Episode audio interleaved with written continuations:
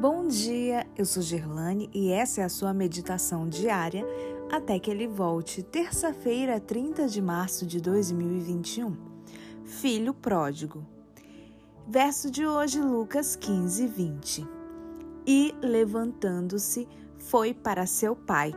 Vinha ele ainda longe, quando seu pai o avistou e, compadecido dele, correndo, o abraçou e beijou. Lucas 15 é a seção dos achados e perdidos da Bíblia. Ali estão três parábolas que mostram a busca incessante de Deus, a ovelha perdida, a dracma perdida e o filho pródigo. A história do filho pródigo é a maior e mais tocante das três.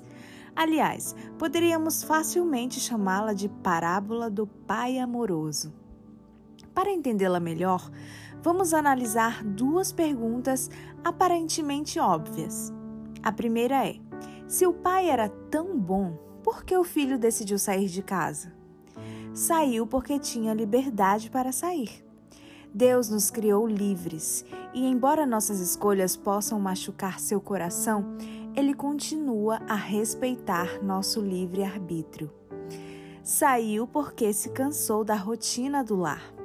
O filho estava aborrecido com o mundo tranquilo da fazenda. Olhava com desprezo a vida monótona de agricultor e considerava sua vida uma prisão. Para ele, tudo ali era sem graça. Queria mais agitação.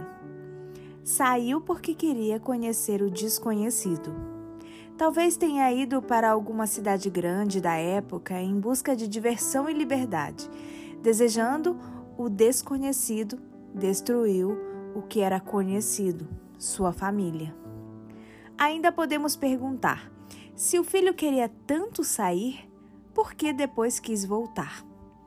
Voltou porque tinha liberdade para isso. No plano da redenção, Deus sempre busca salvar o ser humano. Ninguém foi tão longe que não possa voltar, nem é tão pecador que não possa ser aceito novamente por Deus.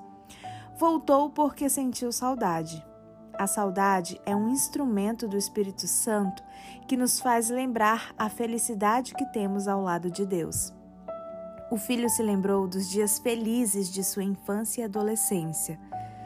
Voltou porque precisava ser perdoado. O filho sabia que havia magoado profundamente o pai precisava acertar as contas. Quanto a você, esteja certo de que Cristo jamais abandonará a pessoa por quem ele morreu. A pessoa poderá deixá-lo e ser vencida pela tentação. Cristo, porém, jamais se desvia daquele por quem pagou o resgate com a própria vida. Qualquer pessoa pode ter um novo começo, uma nova oportunidade o importante é correr para os braços do Pai.